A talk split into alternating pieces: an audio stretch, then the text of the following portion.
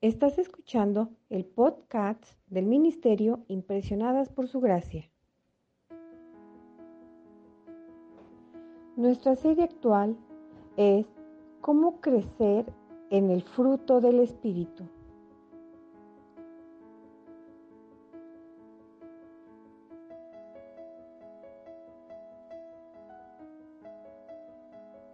El tema de hoy es lo que la Biblia nos dice sobre el gozo.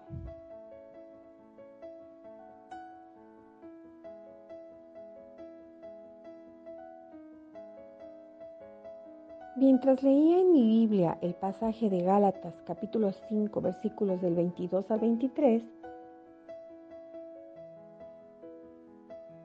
cada una de las gentiles gracias del fruto del Espíritu llamó mi atención y deseaba saber más acerca de cada una.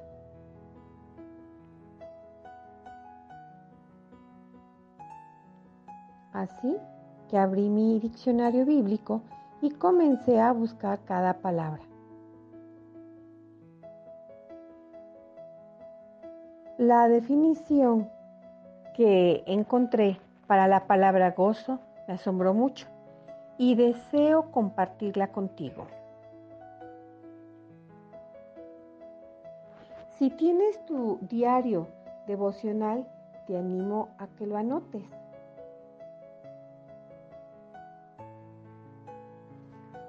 El diccionario bíblico Holman define el gozo como aquello que nos capacita para disfrutar de todo lo que Dios nos ha dado. ¿Y sabes qué fue lo que me sorprendió? Dentro de la definición mencionan que la palabra gozo aparece al menos unas 150 veces en toda la Biblia. Esto sin duda es algo que debemos de anotar. Además, dice que el gozo en la vida cristiana está en proporción directa al andar de los creyentes con el Señor.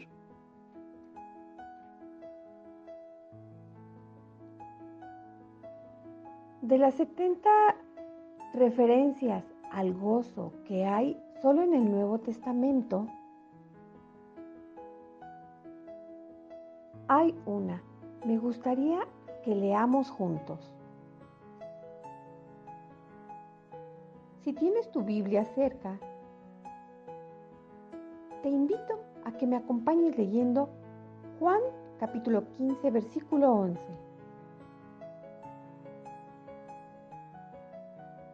Yo voy a leer este versículo en tres versiones distintas.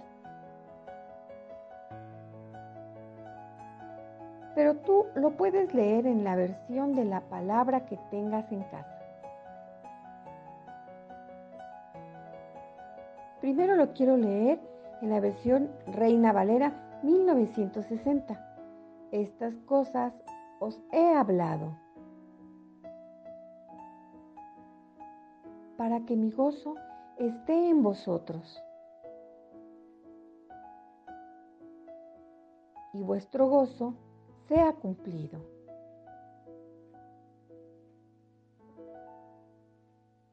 Te animo a que en tu Biblia resaltes este versículo de color rojo y que la palabra gozo la encierres con lápiz o lapicero y le hagas una breve anotación que diga, el gozo es importante para Jesús.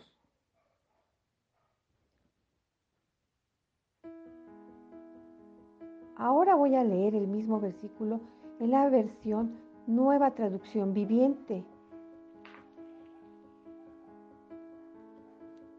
le he dicho estas cosas para que se llenen de mi gozo.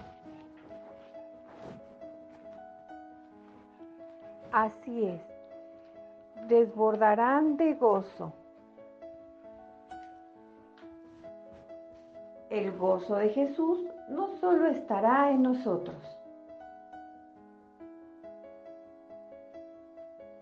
sino que desbordaremos de gozo. Cuando Jesús dijo estas palabras quería que sus discípulos conociesen el gozo de la comunión con Él.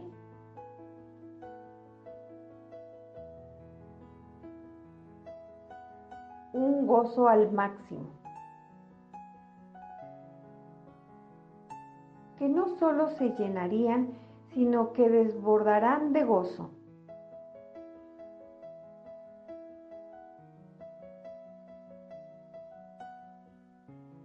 La versión Dios habla hoy dice, les hablo así para que se alegren conmigo y su alegría sea completa, lo que quiere decir que ese gozo es genuino porque está enraizado en Cristo. Nos alegramos con Él y nuestra alegría será completa. Esto es una expresión de santidad.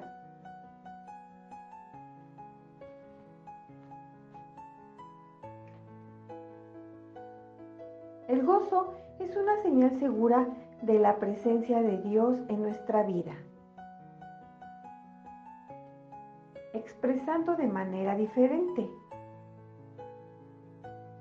Nuestro gozo es el gozo de Dios que pasa al cristiano. Un gozo cuyo fundamento es Dios.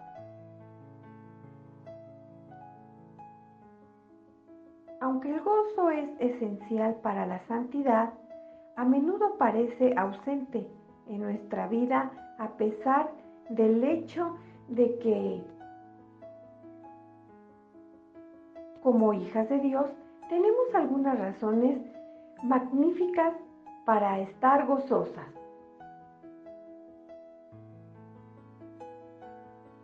Debido a que nuestro gozo está arraigado en nuestro todo amantismo e inmutable Dios,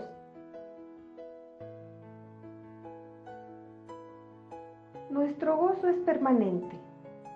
En Juan capítulo 16, versículo 22, Jesús dice, nadie os quite vuestro gozo. Sin embargo, algo que nos puede quitar el gozo que Dios nos proporciona es nuestro fracaso en andar en él. Espíritu, como señala Pablo en Gálatas capítulo 5, versículo 16. El Espíritu Santo hace que su fruto crezca en nuestra vida a medida que permanecemos en Cristo y andamos según su Espíritu en obediencia a sus caminos. El verdadero gozo tiene cuatro características que te quiero animar a que las escribas en tu diario devocional. La primera es que siempre está disponible y para entender mejor vamos a ir a Filipenses capítulo 4, versículo 4. Así que te animo a que me acompañes leyendo. En esta ocasión yo lo voy a leer en la versión traducción en lengua actual. Vivan con alegría su vida cristiana. Lo he dicho y lo repito. Vivan con alegría su vida cristiana. Ahora vamos a leer Primera de Tesalonicenses capítulo 5 versículo 16. Estad siempre gozosos si tienes tus colores cerca. Te invito a que estos dos versículos los resaltes de color rojo. Como verás, lo que nos dice la escritura es que sin importar las circunstancias de nuestra vida, tenemos acceso a la fuente del gozo verdadero en todo momento que acudamos a Él. Es por eso que podemos vivir con la alegría siempre. La segunda característica es que no hay palabras para expresarlo. simplemente es inefable. Pedro en su primera epístola nos menciona que es un gozo que trasciende las palabras. Así que ahora nos vamos a dirigir a Primera de Pedro, capítulo 1, versículo 8, donde dice, ¿a quién amáis sin haberle visto? ¿En quién creyendo?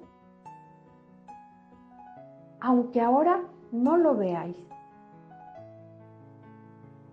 Os alegráis con gozo inefable y glorioso. En algunas versiones dice, inefable. En otras, indescriptible, inexpresable, pero todas lo describen como una muestra del gozo celestial.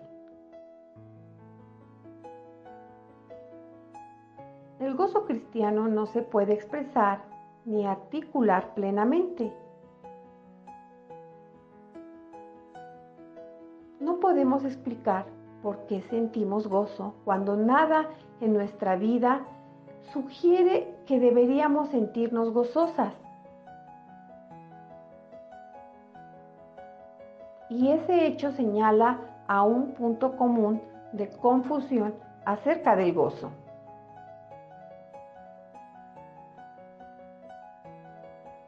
La tercera característica del gozo es que no es felicidad. Así que no hay que confundirlos. La felicidad es un estado de buena fortuna y prosperidad. Por definición, la felicidad se relaciona con las circunstancias y depende de estas. Si toda marcha bien, nos sentimos felices. Pero tan pronto como una nube oscura o la irritación entra en nuestra vida, nuestra felicidad se esfuma. La felicidad puede ser un gozo falso y puesto que las circunstancias fáciles no son la norma de la vida, como dice en Juan capítulo 16, versículo 33. La felicidad es fugaz.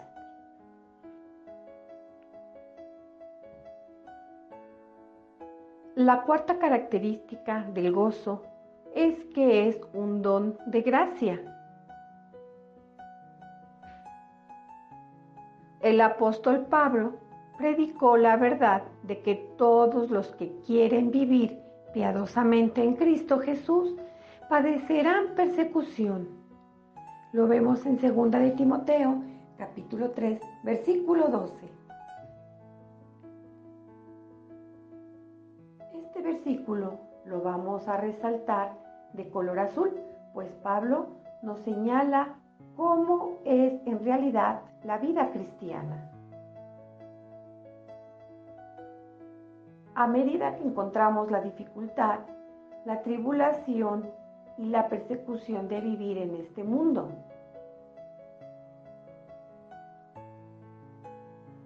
Este gozo sobrenatural, dado por medio del Espíritu de Dios,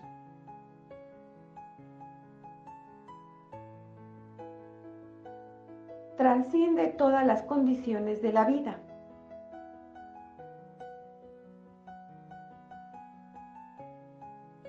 En resumen,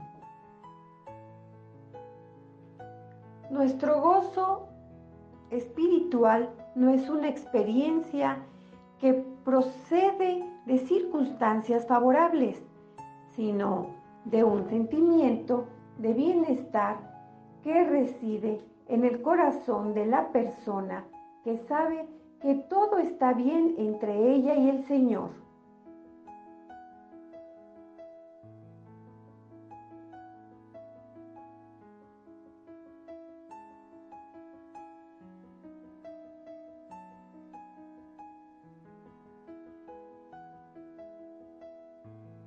Nuestra oración es que a medida que avanzamos en esta temporada, nos sintamos conmovidas